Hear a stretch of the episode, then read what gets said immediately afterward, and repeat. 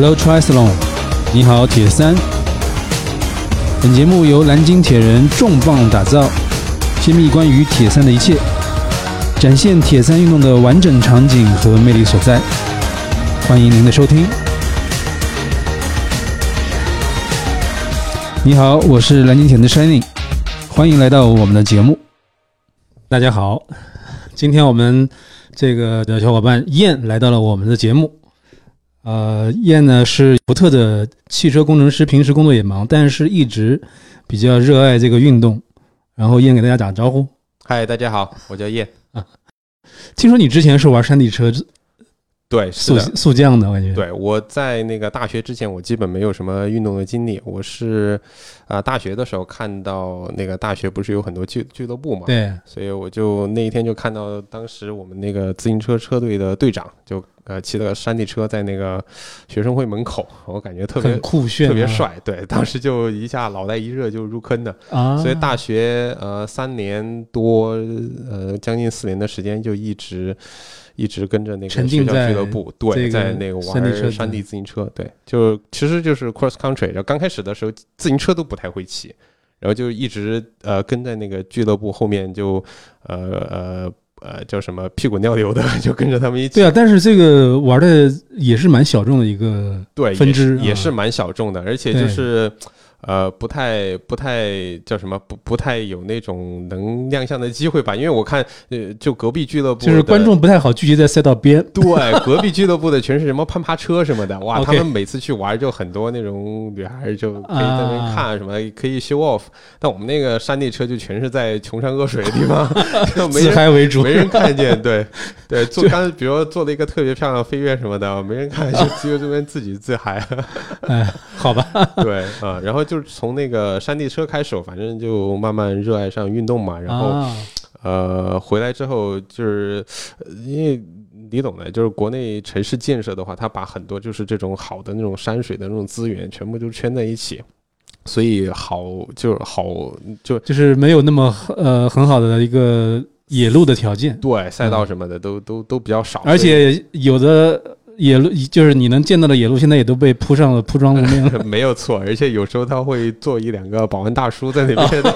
对吧？你也不能不能上去，OK，对你肯定每个城市都还是能能找到，比如说咱们那个南京那紫金山上面就有很多不错的那种防火道。所以你是在国外读的大学，对，是的，我在英国读的，在英国读大学，所以那边的氛围特别好，氛围特别好氛。围特别好，还有专门的那种呃呃 bike park，就是那种专门的自行车公园那种东西。哦，就它会是一一就是就正好在比如说国家公园旁边那种，对，然后有很多自行车爱好者，他比如说官方可能打造一小部分，然后更多的是那种自行车爱好者，他自己就会自己再去去施工，自己去打造。对，搭一些那种天上的那种什么，就挖赛道对对对对，那种蛮酷的，对，经常对经常就是不好好学习，然后就是跟着俱乐部一起。呃，跑到那种地哇方那也蛮爽的一个对对对一个状态。对，那种那种蛮爽的。那当时没有没有发现，这个英国其实也是一个铁三大国。哎，当时没发现，当时就是你知道，一股脑儿全全全喜欢就是去越野了啊。啊，但是他们那个山地车也蛮猛的，是的，是的，是的，普及率特别高。我当时，呃，当然这个扯远了啊。当时最震撼我的就是我看到那种呃特别小，也不是特别小，就感觉就呃十岁左右的小孩儿嘛，他们就是也是聚集在赛道上面。关键是他们身上那些装备，它像齐全，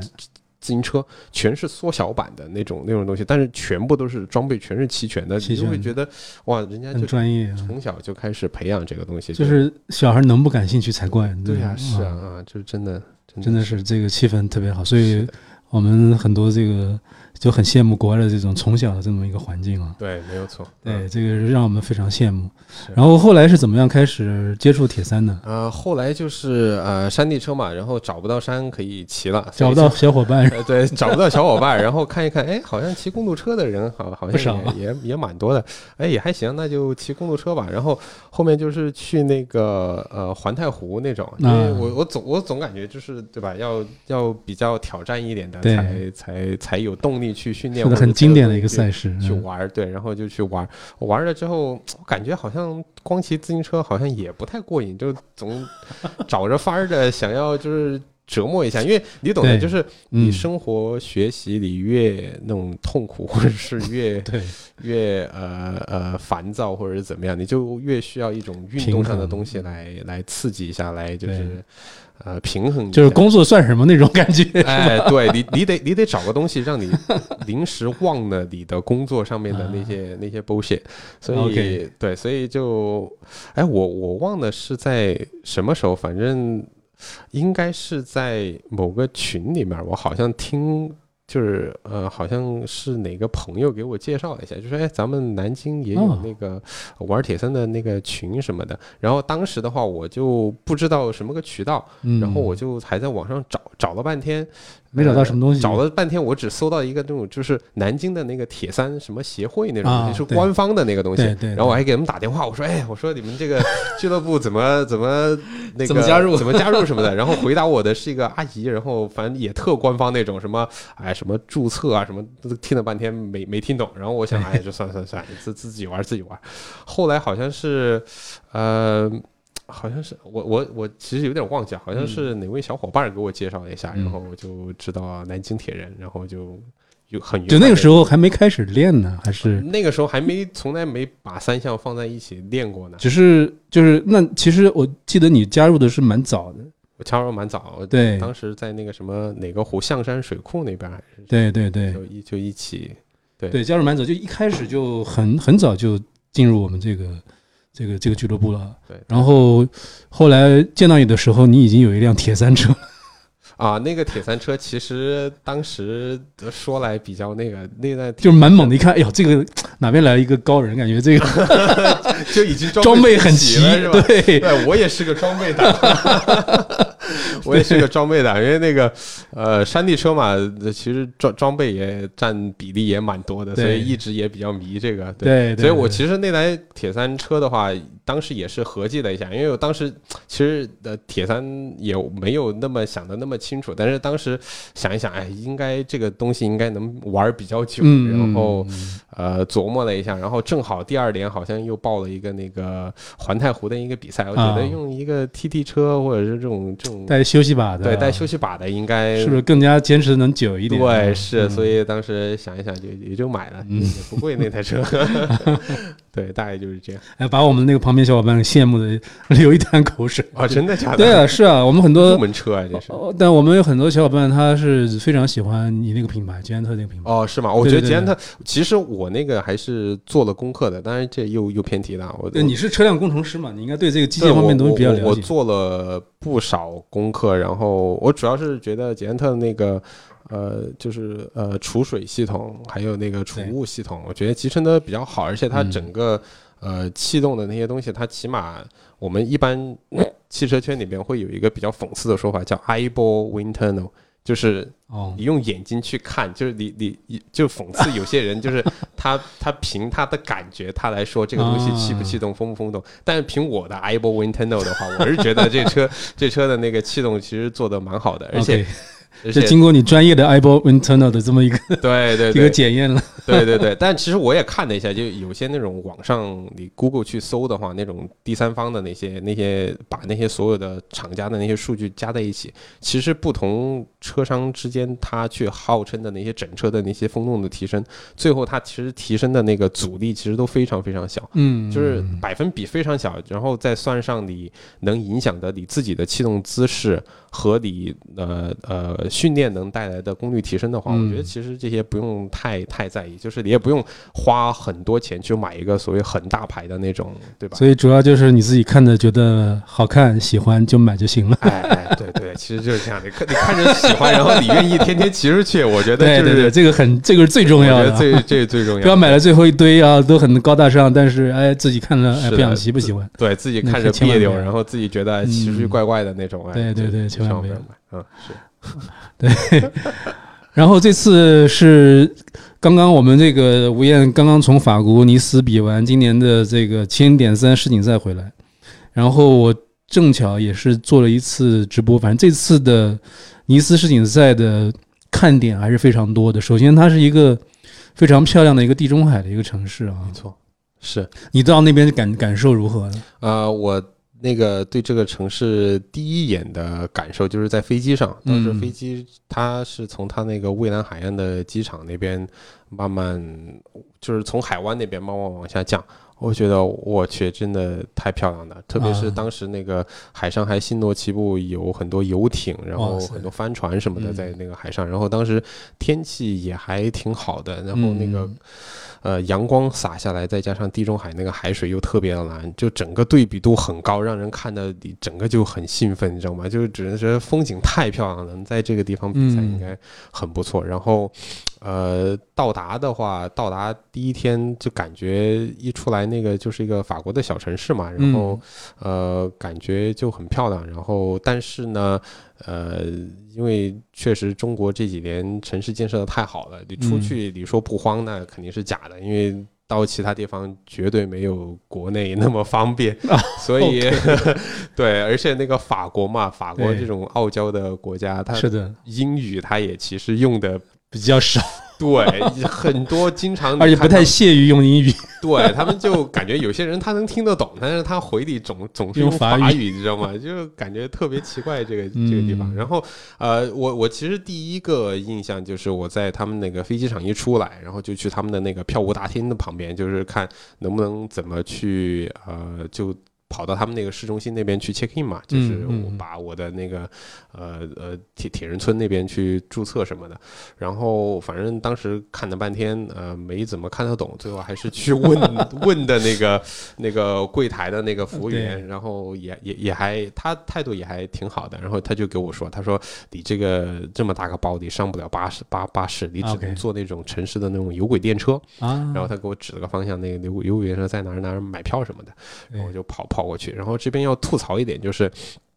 呃，在现在呃，在国内的话，大家其实去哪个地方，你用百度地图什么一搜，你什么公交还是自驾线路嗯这些线路什么，包括地铁站、站点什么的东西，都显示的一清二楚。我不知道 Google Map 是因为它要同时兼容世界上各个国家的那些系统，还是怎么样？它其实做的特别不好。比如说我嗯在那边用 Google Map，我从那个机场导到那个铁人村那边的时候，他只给我显示公交车的选项，然后他要不就是给我显示那个 Uber 的选项。嗯，就好像在发脾气，就说你要不你嫌麻烦你就自己打车去呗，你没钱就不要逼逼了 啊！最后我呃搞了就没有有轨电车这个选项，对，他就没有有轨电车这个啊选项，但是其实有轨电车在他们那个蛮当方便当地的那个交通网里边还是蛮方便的，所以我没有办法有上下坡啊这种，嗯，对对对，我没办法，我就去跑到那个有轨电车的那个电台，然后去研究他们那个那个地图，然后去嗯看一下哎怎么坐车什么的，然后反正也也是也有点意思，然后就到铁人村，就回到了无网络的年代嘛，那种感觉。哎有点那种感觉，就是特别特别没有安全感在那边，就是没有 这个在中国待惯了，这个习惯不好。是的，而且语言不通啊，你有时候就觉得就鸡同鸭讲的那种，就有时候问路都问的自己都不耐烦，你知道吗？哦一问一看人家还是一脸茫然，然后再用那个 Google Translate 再 translate 一下，人家还是给个狗屁不通的答案，就算算算，我自己找我自己找，就这样。对，应该下次下次要官呃这官方给一个这个 GPS 的一个定位，直接就 朝着方向去算了。是，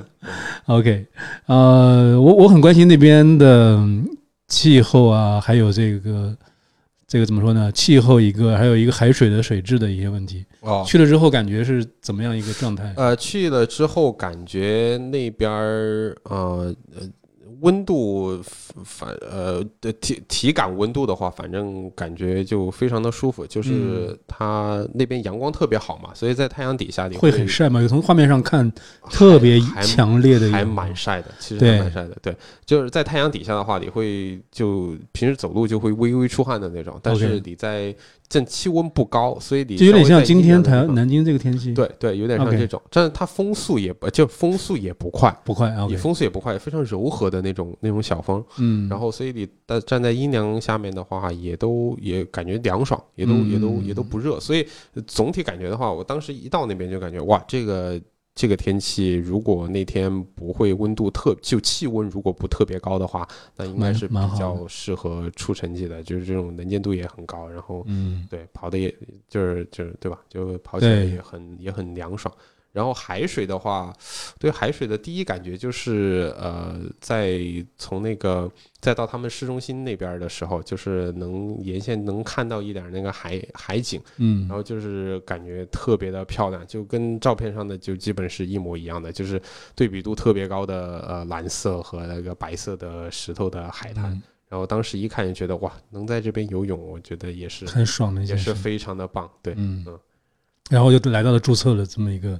对，来到注册那个环节，我、嗯我这边的话，我我其实自己这些攻略其实都没做好，所以因为你做得好的话，你就不会不会下了飞机之后，你还不知道莫名其妙的怎么去坐车什么的。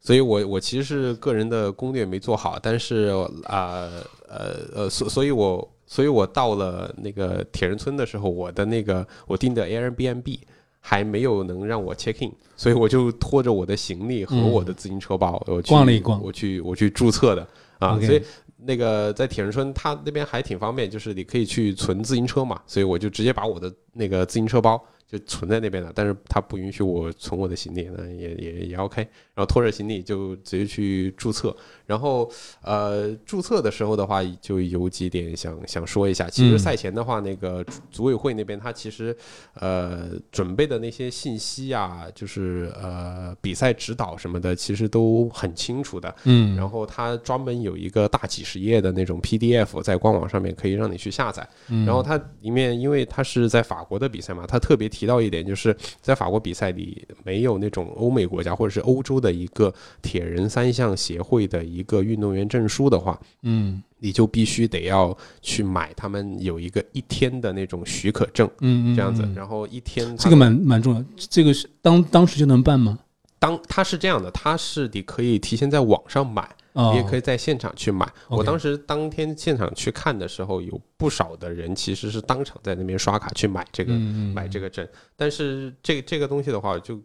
那那一个证就一天，它要四十欧。我的个妈！对你，你想一下，这个就是我所以我们的会费还算比较便宜。那是必须的。所以你想一下，那个男女的呃呃，就是去比赛的，加起来可能六千多人，每个人交四十欧。我觉得那个协会就那一天的一笔不小的巨款。是的，一笔不小的巨款。嗯然后呃，就就就这还是个比较比较关键的点。然后另外一个就是，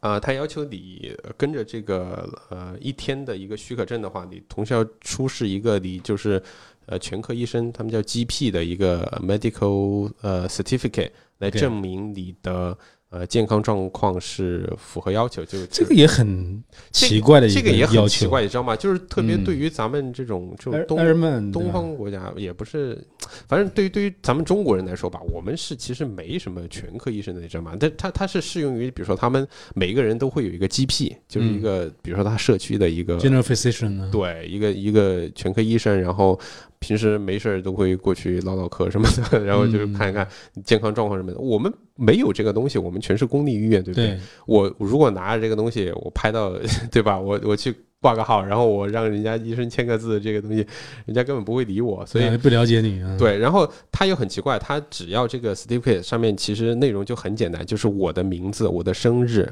嗯然后有一段那个呃呃叫什么呃声明，就是说呃我谁谁谁就是那个那个医生。呃，testify 这个人他的呃健康状况是可以去参加这种呃高强度长时间的这种体育呃就是赛赛事的，然后不会有问题，然后他要一个签字和盖章，所以就是就是感觉非常不符合国情，嗯然后他又同时不需要其他任何的一个证明，你知道吗？所以所以这里边其实有很多可以就其实我对于我们的认知来说，像艾尔曼比赛是完全不需要任何证明的。对，按照书记的说法，只需要交钱就可以了。没有错，所以完全你后果是自负的。所以你这种这个医医学证明有点像国内的一些中铁协的一些赛事的要求了，就是这这这真的是真的是，就是呃中铁协感觉好像还要更夸张一点，更夸张一点他他要求你体检报告什么的，对对对然后你还要当当当场还会有个医生，然后去看你的那个体检报告，我觉得就是艾尔曼的比赛需要这些证明，这还是第一次听说啊！我不知道当年杨老师去的时候有没有需要，好像没有听他说说说起过，我我不知道这是不是一个特别奇怪是不是因为国家的一个问题？对哎，对，还是然后可能明年我们看明年到陶坡的世锦赛，青年赛明年到新西兰陶坡新，西兰，嗯，对，然后可能那时候就知道了，啊可能是国家的问题，还是这个赛事本身特殊特殊性的一个要求。我说是不是因为世锦赛的这样的一个要求是吧？对，但是应该还好。应该不太可能，因为你想世锦赛那些正牌拿资格的人都是前几名的那种那种成绩，对不对？他所以可能有可能是地方的要求，可能是地方的要求，也符合地方的一些规范，是的，可能是这样的一个情况。嗯嗯，反正这个二曼也到世界不少国家，是每个国家情况都不一样，当然也可以理解。是，嗯，这就是就是一个比较比较比较坑的地方。然后另外一个嗯地方就是他在 赛前的那个运动员指导里边儿，他其实嗯。提到一个有一个 mandatory 的 athlete briefing，它是一个强制性的运动员技术指导会，嗯嗯，它其实是放在呃周四啊，然后很早哎，就要求很早，员对，提前提前到哎，那个男子组的比赛是在周天，对，他那个强制性的技术指导会是在周四。嗯然后我当时做网上做了一些功课，然后我就得出一个结论，它不是一个真真正正的强制性的，我就根本没去就不。会允不允许你参赛那种。对，是，所以那个事实证明也是这样的，它根本，功课有多么重要，大家才知道。所以它根本不是一个强制性的，所以我就省了一天住宿，相当于 是的，是的，是的。对是。但是呃，我后来了解到的话，那个呃，咱们有国呃国内选手前就提前去的吗？有，然后嗯我后来才了解到，咱们在那个尼斯这个呃三项赛，其实还有一个中国的铁人群，他们的那个群就是那天在，因为有专门的不同语言的技术指导哦，会。还有中文的技术指导，对，所以有哦专门有中文的技术指导会，他们就是在那个时候就是直接 meet up，然后就对呃拉拉了个群。对对对我觉得对，我觉得对有利有弊吧，省得俩这我住个群嘛，真是对，但是就加入组织的时间就晚了一点。OK OK，对，因为这次国内去法国尼斯站的好像一百多位选手，啊，我还是不小的一个铁人团啊。对，我看了一下，我当然我专注看的是男子组，男子组的话，我自己数了一下，好像五十一人。五十一人啊。对哦，我记得官方的报道一百一十多人，好像哦，是。是吗？那可能男男女加在一起，估计对对对对哎对。哎所以这次去阵容还是不小，在一个世锦赛级别，需要需要有这么一个这个就是资质资格才能去的这么一个比赛，嗯，还是非常非常多的，非常多的，非常多。我觉得可能是最多的一次。是吧？对，因为其他的国外的比赛虽然不需要资格，但是好像参赛的人数还没有超过这一次的。是吗？对，那可能是因为这个比赛的号召性比较非常的强。对，对，嗯嗯，而大家就嗯嗯，说到国家的话，有一个比较有意思的点就是。呃，那个包括比赛当天，那个赛会主持人他自己也在那边讲，就是这比赛里边三千多呃男子组的里面，美国人占了绝大多数，美国人有八百多人参加比赛。哇，对于一个在欧洲的比赛来讲，而且这种水平比较就是有有嗯。准入门槛的这个比赛来讲，我觉得这个就可见这个美国人对这个项目的统治力。是的啊。热爱程度嗯。是的，嗯、然后呃呃，东道东道主法国的话好像是第二，是六百多个人，然后哦也不小哎。对，也很多，也很多。他这个不是随便就能去的，一定是是要赢得那个资格的。是的，像我这种观光型的选手是比较少的，我 所以我我期待那里面绝大多数都是凭自己的实力去去赢的那种。所以，所以你是是哪一次获得的资格？我是我是我应该是在我报了二零一八年还是应该是二零一19八年一八年，一一八八年。的那个重庆的七十点三，啊，就因为重庆取消对重庆的取消了，然后我就转到厦门比了一下，然后嗯。同时还给了我个抽签的一个名额嘛。就没有抽去 Kona，但是抽去了尼斯。对，那当时那个邮件在给我说，他说啊，你赢得了这个那个七十点三哇。的那个资格的时候，我还我还问他，我说哎，我说那 Kona 呢？我说我可以换那个，他有理你吗 他有理我。？OK，他就说，他说这两个是是分开的，他说。啊，分开抽啊。对，分开抽的。他说你虽然抽到七十点三，那也有可能你的名字会出现在那 Kona 的那个里边。但是啊如果是有那种情况的话，他好像当时是跟我说你需要去做一个选择什么的。对对哎，对，但是他还是有回我这种很无理的要求，估计也习惯了，哎估计也习惯了，因为估估计各就会遇到各地的铁友都在问 是的，这个事情。是的，是的，是的。对对，那啊，那那个抽到了之后，然后自己就想了一下，还是不能错过这样的一个机会。对，肯定不能错过啊！它毕竟是 World Championship，对对，它是它是有这个 title 在的。是的，是的。然后可以那么近距离的去跟呃世界上的一流好手在同一个跑道上面同一天去比赛，我觉得还是一个比较比较比比比较好的难得的一个机会啊！对，这个而且很多这个大大咖都过去了，这次去的真不少，是吧？对对，哦，对我那天我呃。在那个注册之后，呃，后面有一个 bike check in，bike check in 那天我又特别去男子组的那个 pro 的那那一队又去看了一下，看一下他们的车是吗？看了一下他们的车，然后特别拍了一下那个，呃，那位那位德国老兄叫 Sebastian Kinley，对，他的车在那边，我特别看了一下啊，因为之前关注过他的那个比赛，他是自行车好手，对对，我感觉他自行车蛮蛮牛，这次也是。很牛的上演了一个绝地反击，是他追了好多名，追了好多名，游泳的时候好像三十九名啊，是的，然后追到第五，对，哇，好夸张！但是他吐槽一下，他游泳时游泳时也实在太烂了，是吧？对我希望他在 Kona 的表现会好一点，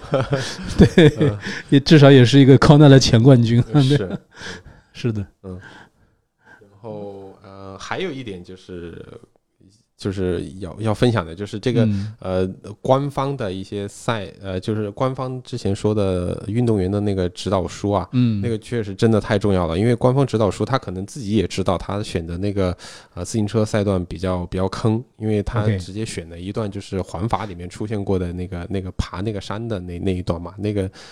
那个可能对于环法级别的高手来说完全不算什么，但是对于铁三玩铁三的人来说，这个是非常大的一个爬升。他那个自行车赛段是呃累计好像是一千三百多米的一个爬升，然后他那个山本身的海拔是九百多米，然后我们的起点因为是在海滩旁边，所以就是一个海平面，海平面，然后爬升九百多米，然后反正还还挺难的。关关键是他这个就是呃。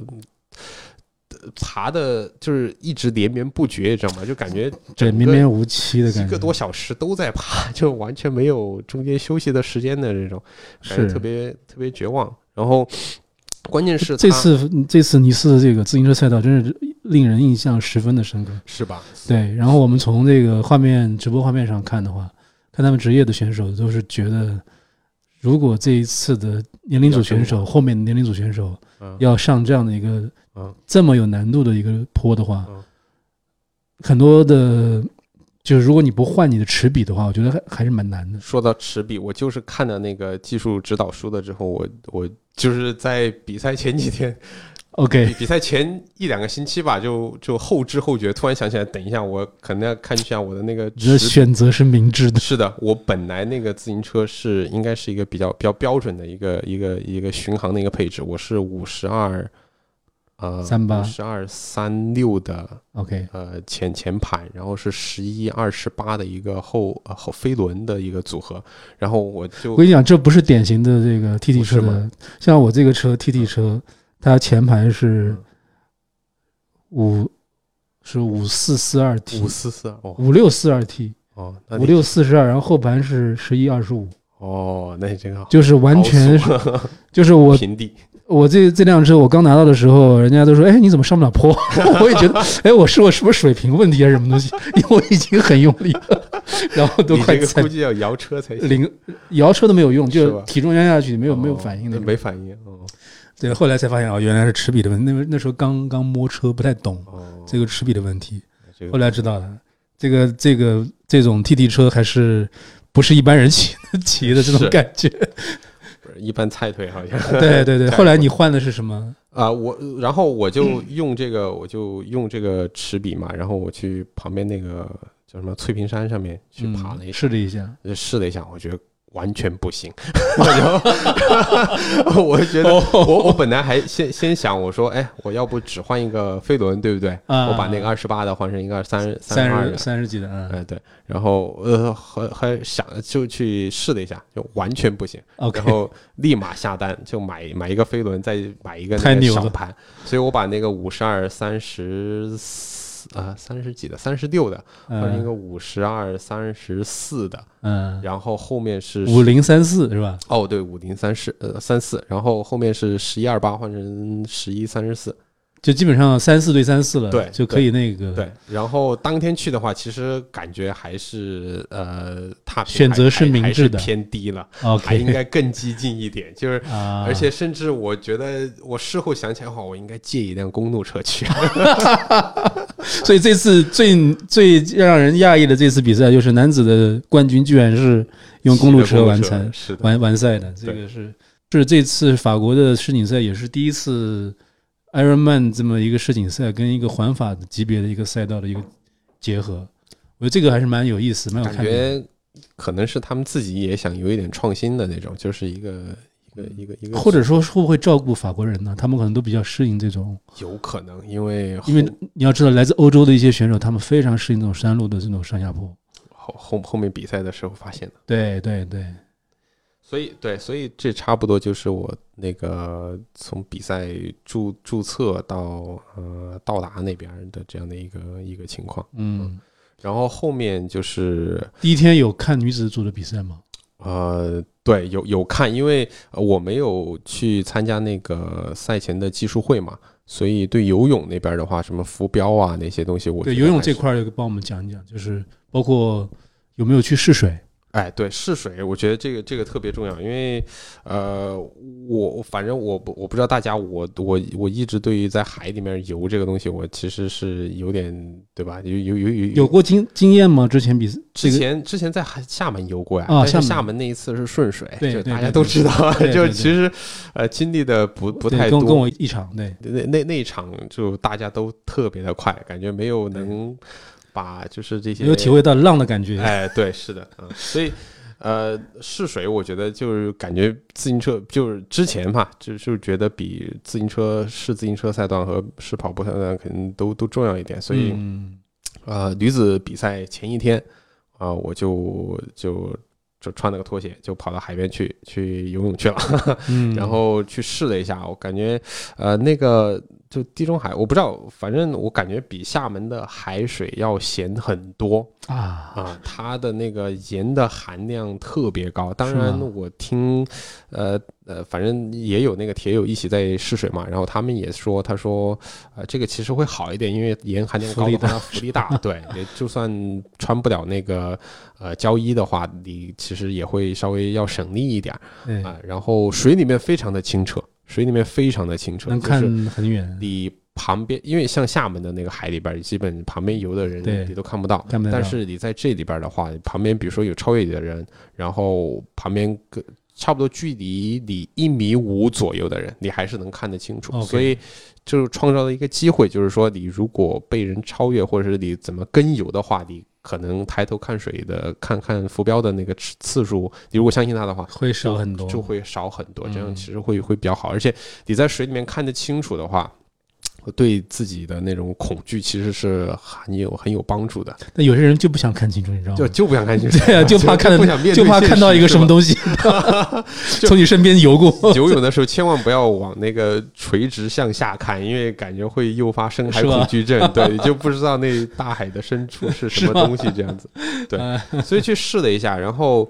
呃，因为试的时候都是下午，然后气温会稍微高一点，然后感觉有一点像岸上面吹来的风，所以呃，当时的体会是，其实呃，离岸的这一部分浪还是比较大的。嗯，然后在里面游，其实会有点晕船，就是上下左右会有点晕。然后有时候偶尔你抬头看那个地标的时候，有时候抬头看的其实就是浪，就是你也你也看不到东西。嗯，所以当时稍微有点担心，就觉得哎，这种海况可能还要再多适应一会儿。所以，呃，第二天的话，看完女子组的比赛，又下水，又去啊多游了一会儿，相当于也是这样子，哎，然后感觉多多熟悉一下嘛。所以其实已经做好了很多的准备，就是说准备当天浪就会大一点，然后就在一种晕船的状态下去 去游泳这样子。嗯啊，但是总体的话，那个那个海因为太漂亮了，它那种它那个海水的颜色和那个呃阳光它射到水里边的那种那种感觉，它整体是很让人放松的。嗯所以呃多适应了几下之后，呃在比赛的前一天，呃我就感觉。我觉得这这这这一下，如果发挥的好的话，应该不会因为自己的一些原因，呃，会会有其他的那些其他就是它其实环境还是蛮适合做一个铁三的比赛的。对，是的，它嗯它它这个海应该不会让人恐惧，它嗯它让人比较舒适。所以呃当时的话，心头一块石头算是有点放下，但是嗯呃，但是我感觉自己有，因为这个比赛之前准备也不是好好，好就我去试水的时候那个速度很慢，所以我其实 又又又有点担心了，是又吧？有点担心，就是会不会被关门的这种问题，所以 对，所以这个试是有好处，也是有，是有有不好有好有坏，对啊。但是大家还是劝大家要去试试。对，我觉得试水特别重要。就不管你对那个开放水域多么的了解，我觉得你对比赛当天的话，那个海况的话，你不会你下你下水了之后才开始分析这些东西啊，觉得还是有帮助的。特别是那个呃比比赛前一天的那天早上，我去看到那个女子组的那个比赛嘛，然后看了一下那个浮标啊，那些走向、颜色啊、什么大小啊什么的，差不多你心里得有个数，就是几个浮标，然后嗯哪边什么的。然后后面因为我怕。被关门嘛，所以我还自己还算了一下那个速度，然后还在那个下水之前在手背上面写了一下，就是 在最后哪就是哪拐弯儿有两个浮标嘛，它是一个嗯三角形的一个泳呃赛赛道的一个布置，有两个地方需要拐弯儿，我还在记了一下，第一个拐弯儿的地方你时时间要要多少？对，如果不行的话就拼命游吧。对，就不要管后面的事儿了，就打腿什么的全都上吧。不过还好，当时还好，嗯，没有嗯遇到这种情况。对，所以所以还有一个建议就是说，如果有这样担心的话，尽量提早下水，对，不要赶到最后，对，是的因，为最后它的关门时间和你提早下水的关门时间其实是一样的。对啊，对，它其实关门的话都会跟就是最后一个下水的一个时间去对设定一个关门时间。嗯而且提前下水的话，你不会那么慌，因为游泳段人开始越来越少的时候，你会越来越多的那种无助感。所以我们光看到了这个画面上，直播画面上看到了这个职业组的一个发，就是发枪是一个集体下水。嗯你们分龄组是一个什么样的方式？啊，跟应该跟所有的是一起下去吗？呃，分龄组还是分那个年龄段的，就是分龄年龄段？对，比如说刚开始最先下水的，我记得按照你自己的游泳的时间来分段。，对分年龄段，然后在每个年龄段里边儿，你大概分时间时间，对，分好细哦。呃，其实他没有这样分，但是他是这样去说的，所以他具体的哦。操作是，呃，Pro 组之后应该是一个六十到六十四，好像是那个年龄组，还有就是他先把那一组人先召集起来，先举个牌子，就那那一组人那个颜色泳帽的人全部都呃集起来嘛，然后他会说一下，他说你按照自己的那个速度，你自己稍微先中间他会排一下，你嗯。游得快的你站前前面一点，但是他这边就没有按那个时间来再分牌子再再站的，所以所有那个年龄组的人全部都是站站在一起，然后哦。从前到后就自己就是自己大概调一下那个位置吧，己自己感凭自己感觉一下对，然后我反正我那个年龄组是第五个还是第六个入水的，是滚动出发的吗？滚动出发，对滚动出发，它就是呃每十秒就是放几个人下去，哦每十秒放几个人下去，啊，这样子。对对，嗯，然后还呃说到这个，就还有一点试水特别重要的原因，是因为尼斯的这个海滩，它虽然特别特别的漂亮，但是它是一个石头海滩，哦，它沙上面那些不多石头它没沙，就完全是石头全质是鹅卵石。所以特别扎脚，你知道吗？然后主办方他那个地毯铺的又不够长，对，所以你看刚开始一放人的时候，人都是冲出去的，但是最后到了最后几米要入水的地方，全部就慢下。慢下来了，就是扎脚，你知道吗？OK，哎，就像一些那个综艺节目上面去看到那种什么指压指指压面，对，哇，全部就是一个，每个人就哦，这个要有心理准备，这个这个点很重要。对对对，所以当时就做好心理准备了啊，不管不管那么多哈，就踩进去。哇哇，这样原来是这样的一个石头海滩啊！对，石头海滩啊但是石头海滩它也很漂亮。然后就进就是游泳赛段也顺利的完赛，然后进入自行车赛段，在嗯。对，在在说那个游泳赛段之前，我还要说一下，就是那个嗯。他赛前就是呃当天去检录开始比赛之前嘛，嗯。他其实因为他这次比赛人特别的多，我感觉他有一个做的不好的地方，就是他那个厕所的那个数量。哦，当天早上排队在那个呃进入呃游泳开始出发之前，他那个移动厕所只在那边排了二十个，有三千多个人，嗯 然后就一度在厕所之前排排了长龙，然后会有人在那边特别急的说：“我我那个联营组马上要上了，那哥们儿让我让我插插一下队什么的。就跟那个赶火赶火车的一样，”对，就呃后面那那七八个那种也是感觉憋得很不行的那种，也是没办法，就是你知道吗？有的人说我也我也我也是那连组的，你排我后面去什么的，对，就是那种对，所以呃，嗯当时就吐槽的也很多。然后呃，这边我我正好在那边排队等厕所的时候，就是那个男子 Pro 组的那个出发嘛，对我还在那边排着，然后我听那个主持人讲的一块出发，我还跟那哥们儿说，我说你帮我帮我占一下位置，我去拍一下。他说行行，他说行。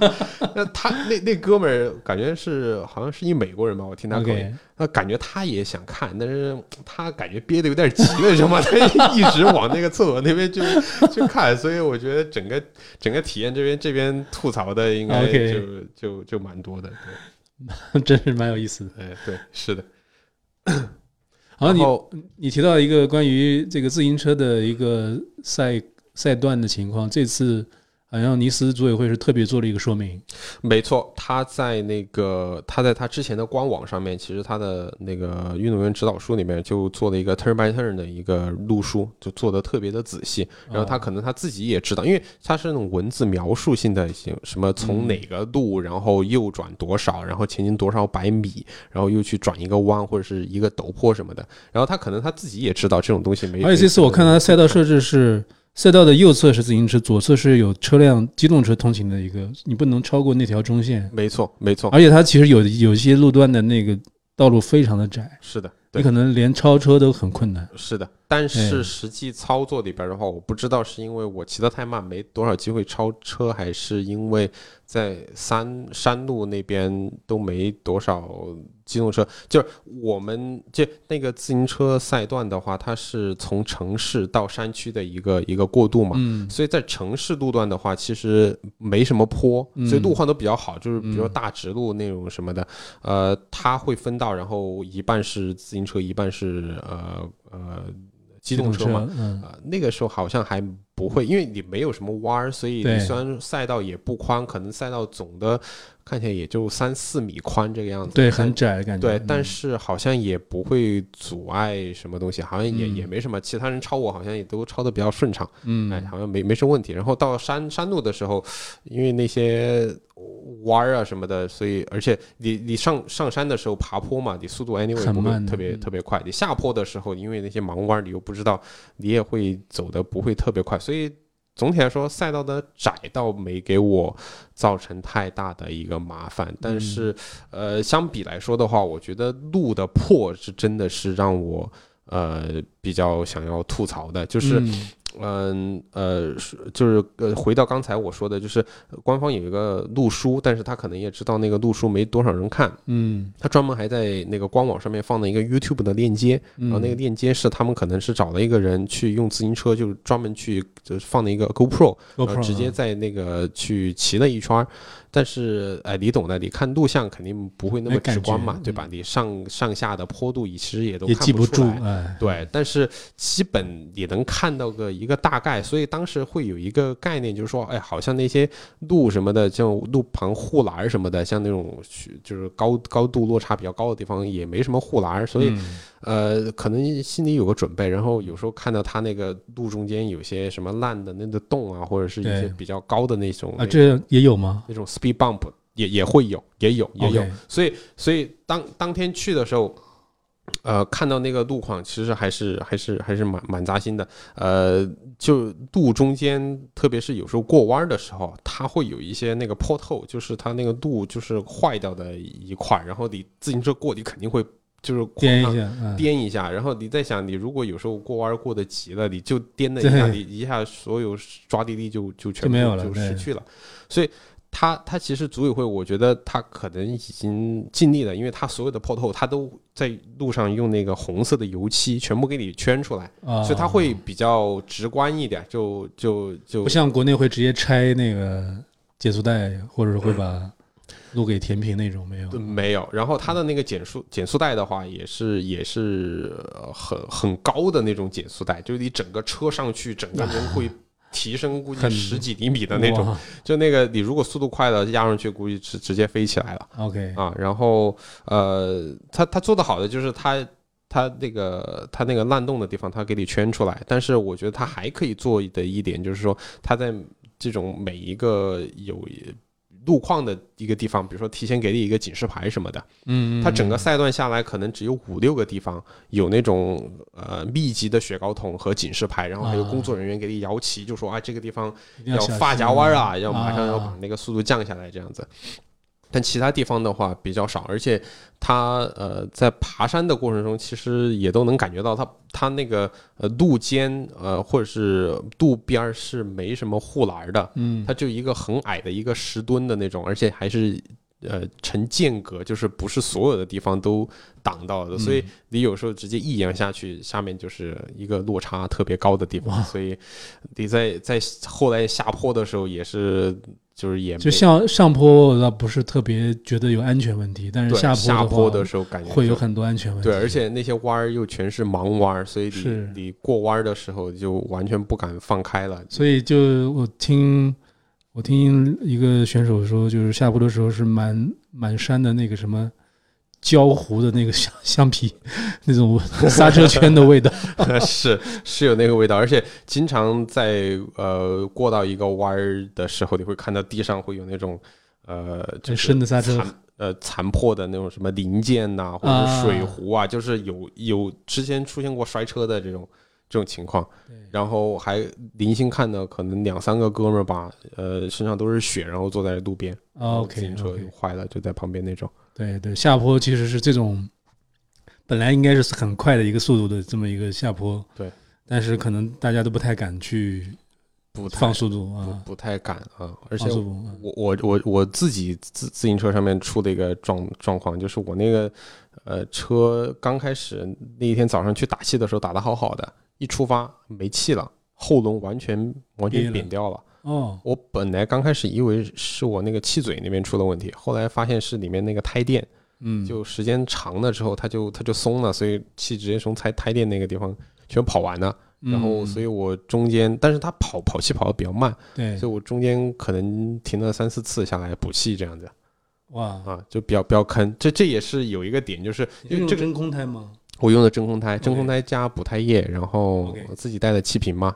所以补起来也比较快。但是我就随时要看一下那个后轮的那个憋气的那个情况。上坡的时候其实还好，因为上坡的时候我只要踩得动，我就没事儿。呃，只要后面感觉就是不行了，我才那个。但是关键下坡的时候我就不敢冲了，因为下坡的时候下坡的时候，我有一段是呃，我已经开始忘忘了这事儿了，因为上坡太太痛苦了。下坡的时候开始忘了，有个弯道，我一硬弯的时候一一拉后那个刹车就开始有一点。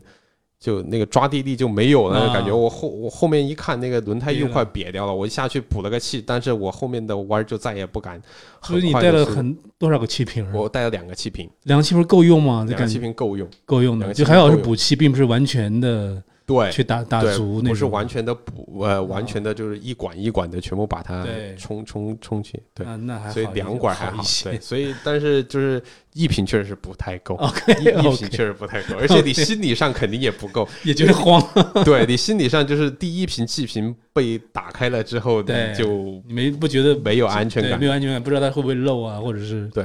支持到哪一次会继续用啊？所以这个，所以这次的呃尼斯的这个自行车赛段的这个难度，包括上坡的坡度和下坡的这种技术性，还是很少见的一个状况，很少见的很状况。少见的一个状对况，。但我觉得很多选手，他要不就是之前特别来准备过，要不就是当地的选手，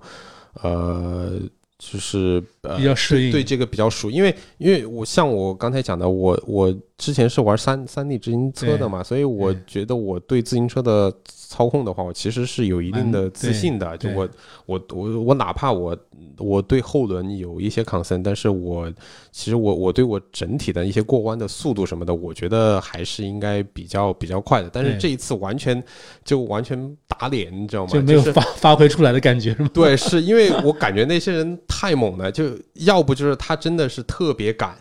然后他的技术又特别好，要不就是他真的对这个赛道特别熟悉。因为我每一次过弯的时候，我都是从 TT 的姿势要起来，我要拉着刹车是是是。但是那些很那些人太变态，那些超我的人很多都是直接还在 TT position，然后就不捏刹车，还是挂着大盘，还是在往下冲，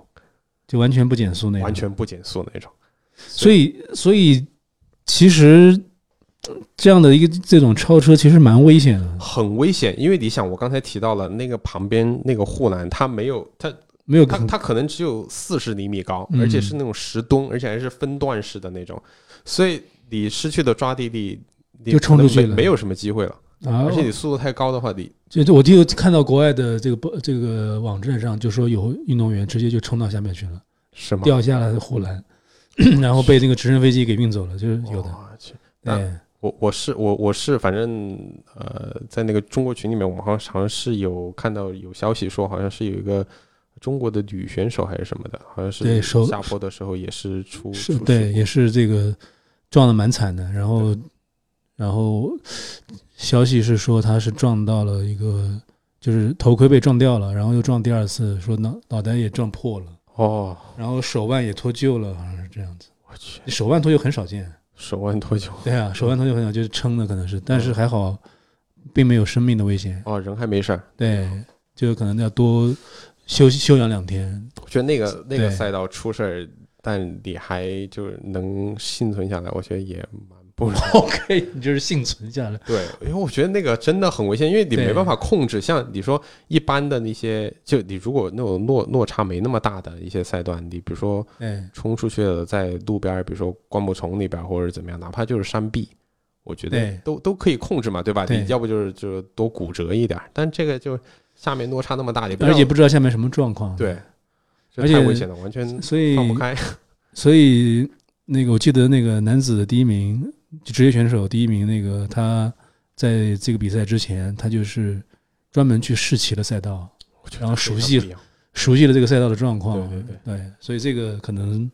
对于时间比较充裕的这个选手，可以提前去试一下这样的一个技术有难度的这个自行车赛道，还是蛮必要的。对，可能对于我们的启示就是，对于这种比如说技术难度特别高的赛道的话，可能需要。专门的时间去去做适应，如果想要出一个好的成绩的话，包括装备的选择，包括你的这个调整这个齿比的这么一个选择，我觉得也非常明智。对，是对。然后赛前技术会的这个录书或者视频要重视。嗯。然后这次的赛道的，就是凡是我觉得有上坡有下坡的这个赛道，大家都要重视这个东西。对。很少大家有机会专门去练啊，这个。是的，因为大家基本上玩铁人三项的选手都是 都是平直路持续输出那种是的训练的方式，是的，很少有这种啊上坡和下坡这么激进的这么一个状况，所以我觉得这个赛道可能专门为欧洲人设计。他为，他有他其实有沿海国家，他其实有沿海的公路，他没有选嘛，是对，就专门选了一个山路嘛，对吧？对，所以所以这个还是大家自己在选择比赛的时候要。要注意这个状况啊，至少啊，所以这这次后来自行车下来之后，就是带着这个快憋不憋的这么一个后胎，然后也算是顺利的完赛。是没错啊，因为后面没有太多问题啊。后面来到平路的之后就不管了嘛，那个就就多多多一点阻力也无所谓，所以就可以放开了骑。但后面发现放开骑的时候。腿还是有点软，我不知道是下坡下的，还是因为上坡的时候消耗太多。上坡的时候消耗了，对对啊，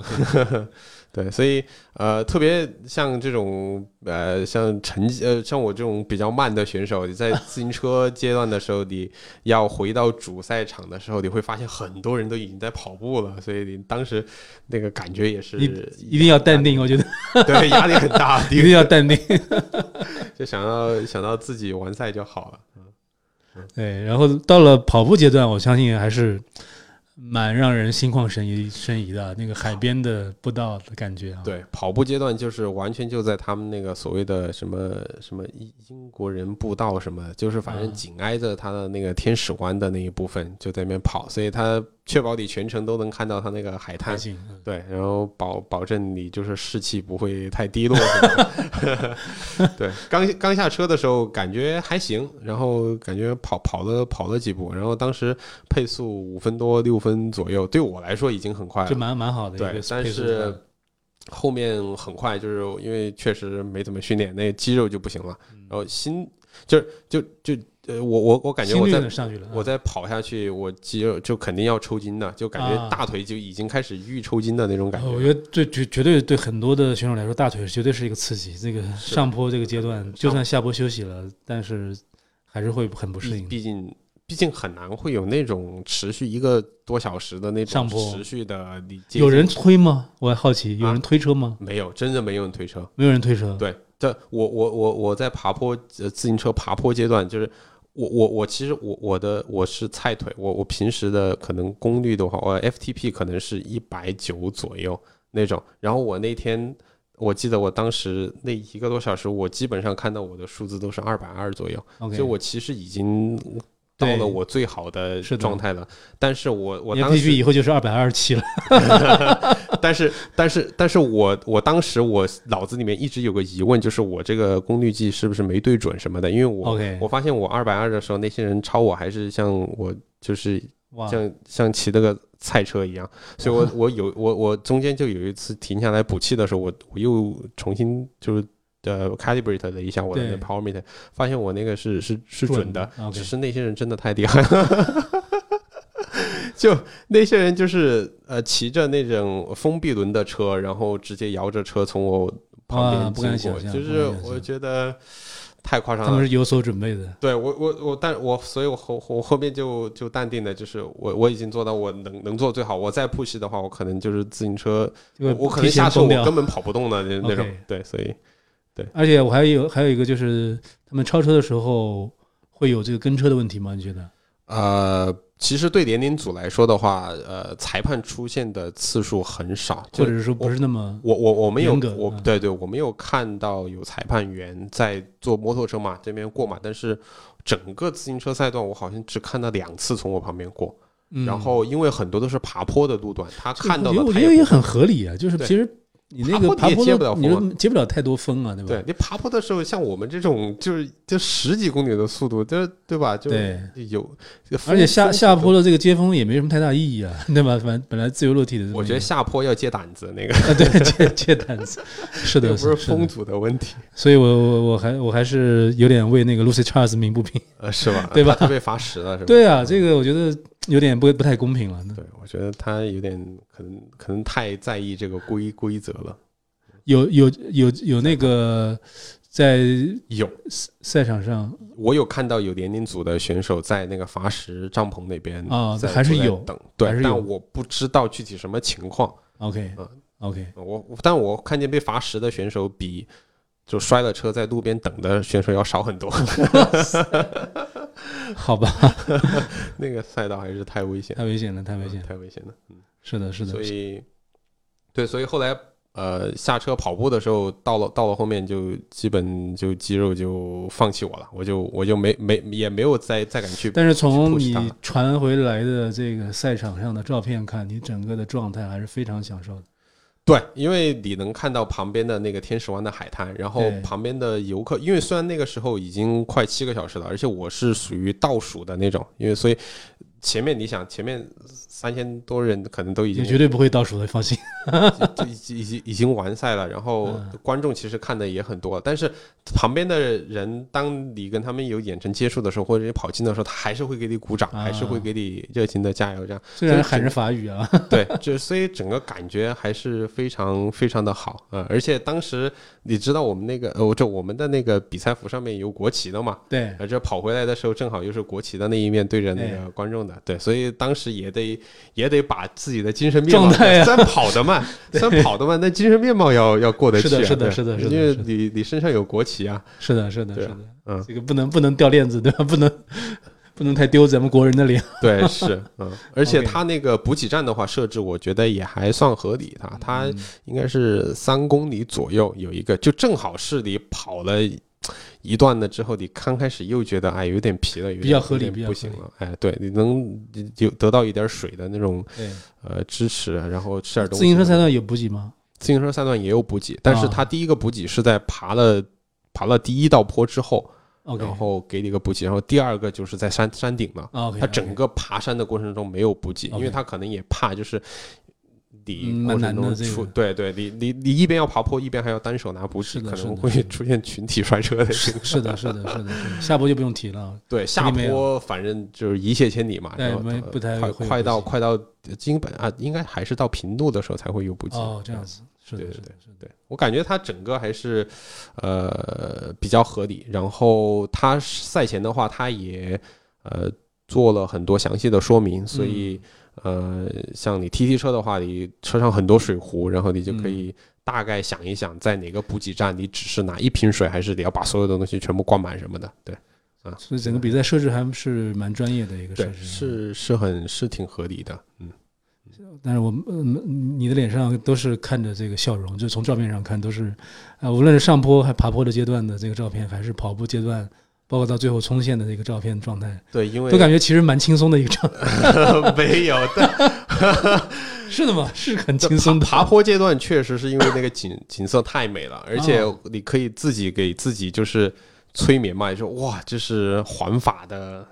赛段的一部分原。汁原味儿啊，那些人也都骑过的地方我只是我也我也上来感受一下，然后而且自己也想通了，因为自自己水平也就这样，所以我已经达到我基本能输出的巅峰了，我就我就是以这个体验和享受为主，对，而且我也算超超过一些人那个自行车阶段，所以而且功率还涨了不少。哎功功率还涨了不少，账面上的也涨了不少，对，所以也还行。然后到那个跑步阶段的话，就完全就是因为。跟那个观众的互动，这种、他们会给你很大的很大的鼓励，然后，呃，他们会给你说一些东西，比如说 “looking good” 什么的，感觉很好。然后特别值得提的是，我最后还有呃几公里的时候，有一个美国老头子，他可能看我，因为前后已经没多少人了，其实跑得快的已经都跑跑完了，然后看看我一个人那边，他也在旁边跟着我跑。理论上来说，这种是不被允许的，因为啊任何形式的跟跑、领跑和伴随跑应该都是不被允许的。但是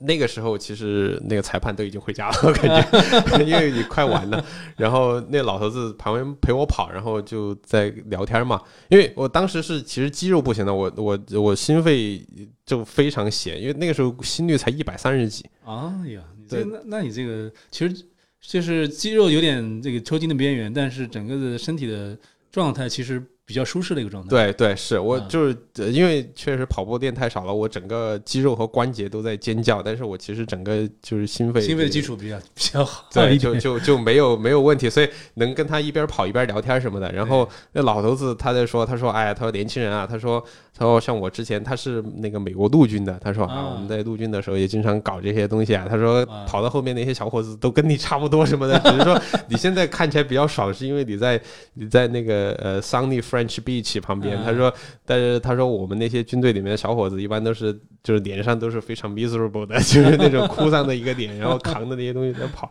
啊，反正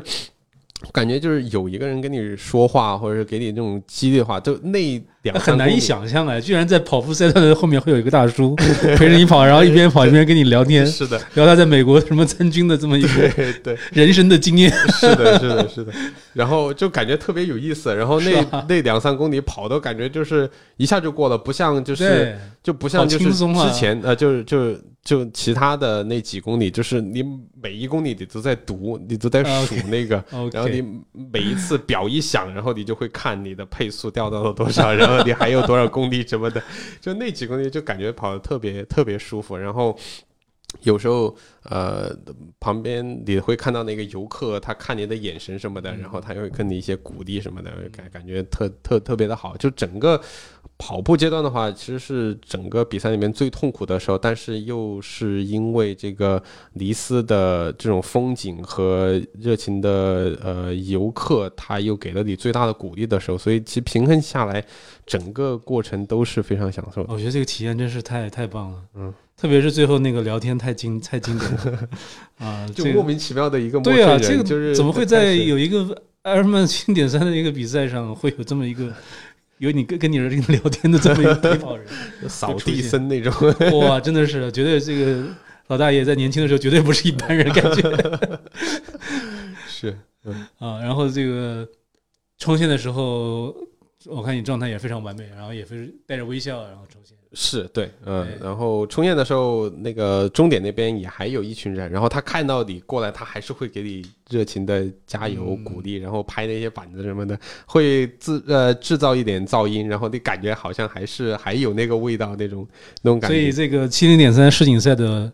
完赛的时候的感觉，当时是什么样一种感觉？啊，感觉就是啊，终于跑完了，因为脚非常的疼。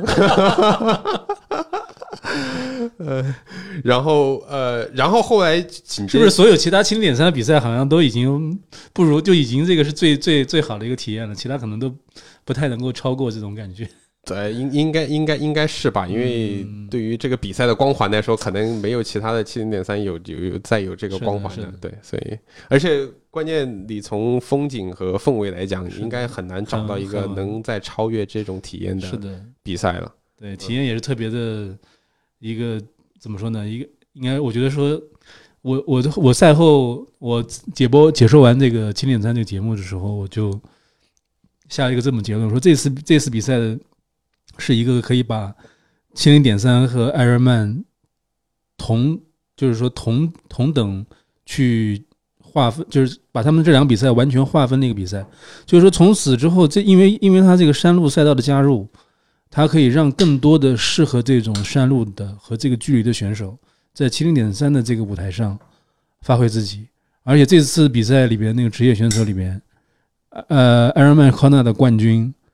二十几名，嗯。就是说他的那个长距离的这个冠军，Patrick 是吧？Patrick 对二十几名，他长距离的优势在这里完全发挥不出来，所以就就是说这一次比赛的它的这个意义是在于，他完全把七零点三这个项目独立出来，变成一个特他有特异化一点？就特异化，而且是有自身的技术特点，有自身的这个一个人群划分的这么一个比赛了。嗯然后他就会说，不会以后再说啊，我埃尔曼的冠军一定就会比七零点三的要牛，嗯，对，就是我埃尔曼的完赛选手的不一定就会比七零点三这个完赛选手要牛，就这么这么一种感觉。呃他就不会就感觉不会躲在 Iron Man 的距离之后面下的，对懂反正有点这种平起平坐的这种感觉。啊，对，就这次比赛，我那个解那个看完解说完之后的感受就是这样子的。嗯呃，这我说这个比赛它绝对是一个经典的一个赛事，所以就为为什么说尼斯它这个包括它的这个山路的设计，包括它这个距离，可以说是一个非常经典的一个七零点三的一个赛事了，可能是一个非常全新的一个非常典型的嗯。对典型的一种设计和一种呃赛赛道的状况，可以区分于就呃长距离的这个嗯。埃尔曼的一个距离了。应该对后面的赛事的一个设计，应该也有很大的一个启发。对，我觉得甚至可以把这个尼斯这站给固定下来。虽然明年是在新西兰，新西兰，嗯，对，但是我觉得这个尼斯这一站设，计是不是也可以，比如说借鉴一下什么的？对我觉得后呃后后来就说这个尼斯这一站的七零点三应该是一个叫有生之年的一个系列，就是如果你想玩埃尔曼七零点三，尼斯这一站可能你这辈子也要找机会去体验一次，以后可能不是世锦赛，就是普通的一站七零点三，但是这一次这个赛道给人的这种感觉，它绝对是一个不同于其他所有经典三赛道的一个一个设置，所以这个赛道的经典程度，我觉得也是足以让所有的爱好者都去值得去尝试的这么一个经典的一个赛道。是是不是以后就是可能七零点三就可以跟比如说 Iron Man 和 ITU 的那种对，这种标铁对是一个距离的比赛开始是一个平起独平坐平坐，是一个独立的一个嗯赛事，不再是在某一个光环之下的一个感觉了。嗯所以这个这个意义上讲，你这个这次这个经历绝对是一个非常值得纪念的一个 一个经历了啊。是但我觉得，呃，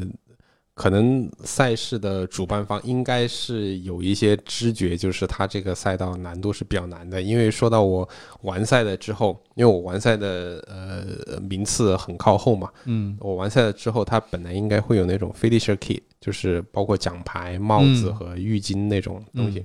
只要到我这边没有了。啊，然后，呃，那个直接有一个人过来，就是呃，很抱歉的，就是在这边跟我说，他说，他说是这样的，他说现在我们的 finish key 发完了，他说因为奖牌都没有拿到，没有奖牌都没拿到，完赛 T 恤，完赛 T 恤有。有，但是其他东西就没有。然后他他跟我说，他说他说赛事赛事主办方这一次没有预料到那么多人会完赛，所以我没有准备这么多东西，这个这个主办方对大家这个好像是信心太不信心足了。太不足了一点。是的，这毕竟是一个门槛还是挺高的，而且都是拿过这个资格来的，对吧？对啊，是啊，他难道是他难道是会预计很多是 DNF 的那些，比如说呃，自行车段那种，对他有可能会觉得这个难度有点大啊。嗯，可能是，但是我还是还是要吐槽。然后他后面说是这个绝对要吐槽。什么邮件跟他们确认，然后他后面补寄什么的，反正现在都还没给我回复呢。嗯，这个真真是要吐槽一下，这个居然连完赛的奖牌还舍不得多做多准备几块。对，太差了。然后当那个也也有跟我那个一样遭遇的同胞嘛，然后反正嗯当时也在吐槽。然后我记得有个哥连那个，照片都不太不太好晒，真是。对啊，照片只有去盗人家的图，真是太 烦了，就感觉自己参加了一个假的 Ironman 一样。呃，假七七零点三啊。然后当时有个哥们儿就在那边开玩笑嘛，他说他他才他根本不担心，就是就是铁人公司会赖账嘛。他说嗯如果赖账的话，他直接找他们去要一个扣纳名额，是吧？他不会，他不会给你这个机会的，我相信。对对，他一定会千方百计把这些东西补到你手上，是的，是的，是的，是的，不能给你留下任何口实。是的，是的，是的，是的。哎呀，这个，呃，赛赛后他的这个赛后的补给啊，包括他有没有一些这个按摩的一些条件啊？按摩没去没去了解，但是赛后补给的话，有很多吃的那些东西都在都在那边，就西式的自助的那种啊，pasta 呀，然后有些什么烤肉啊什么的，啊，然后反正比完赛嘛，也没什么好好好抱怨的，就是嗯，比完赛大家赶紧收拾一下心情，然后庆祝自己完赛了，然后坐那边有点东西吃，有点水喝，我感觉已经非常知足了。OK 啊 OK 我感觉也还挺好的。包括后面就是领那个呃早上的那个早上的那个包，然后再加上切靠呃你自行车你的自行车什么都都挺顺利的，都、嗯呃没什么太多好值得吐槽的地方。就是说它各个场馆之间就是距离还是稍微有一点点远。啊，然后跑完那个半马，脚痛的不行，还要走过来走过去，比较麻烦。嗯所以从从脚痛从下水开始就脚痛，对，下水开始 就是先是足底先痛一下，然后大腿再再再痛一痛。对，然后呃大腿就是，然后先然后是头痛，因为那个轮胎没气，然后上坡又那么陡，下坡也那么吓人，然后下来就脚痛 OK，反正就痛。痛了一天的这个 疼痛的，但是很满足、很 happy 的这么一个体验，终于给完成了。对，是的，嗯，嗯，这这次咱们去的国内的选手都完成比赛了吗？你有了解过吗？嗯，很大一部分应该都完成比赛。我啊我认识一哥们儿，他应该是在自行车段摔车了，然后在自行车段 DNF 了。他其实是他把轮子摔摔歪了，好像是摔摔瓢了，然后嗯他好像半天又没等到那个技术车嗯能有那就放那个能那那个支持，所以呃他也没放弃。他后面等了半天不行，然后他就自己又看了一下他那个轮子的状态，他又把它装回去，又继续骑，最后还是骑骑就是骑进了完完成了那个自行车赛段赛段，但是已经过了关门时间了。啊，然后就是他可惜好说歹说，半天还是没有，人家还是没有准嗯他去开始马拉松、呃斑马的那个对跑步阶段的这个，对对对，所以还还比较可惜的。OK OK。但其他哥们儿都已经完赛了。这是你的这个完赛的整个自己能够给自己的包括准备啊，包括对完赛体验能够打一个多少分呢？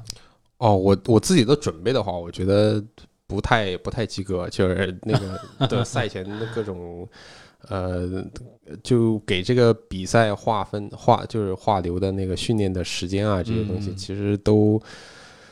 都就是就配不上这个的世锦赛这个这个这个这个东西，就其实很很惭愧。但是呃，这个赛赛事的体验的话，我觉得起码可以达到九十九十五左右。哇，那相当高。剩剩下的几分其实就是我刚才说的一些对吐槽的一些，比如说那个呃游泳赛道的那个，就是就地毯没有铺 铺那么多，然后自行车赛段把我吓着了。对，这种，是这特别要吐槽一下。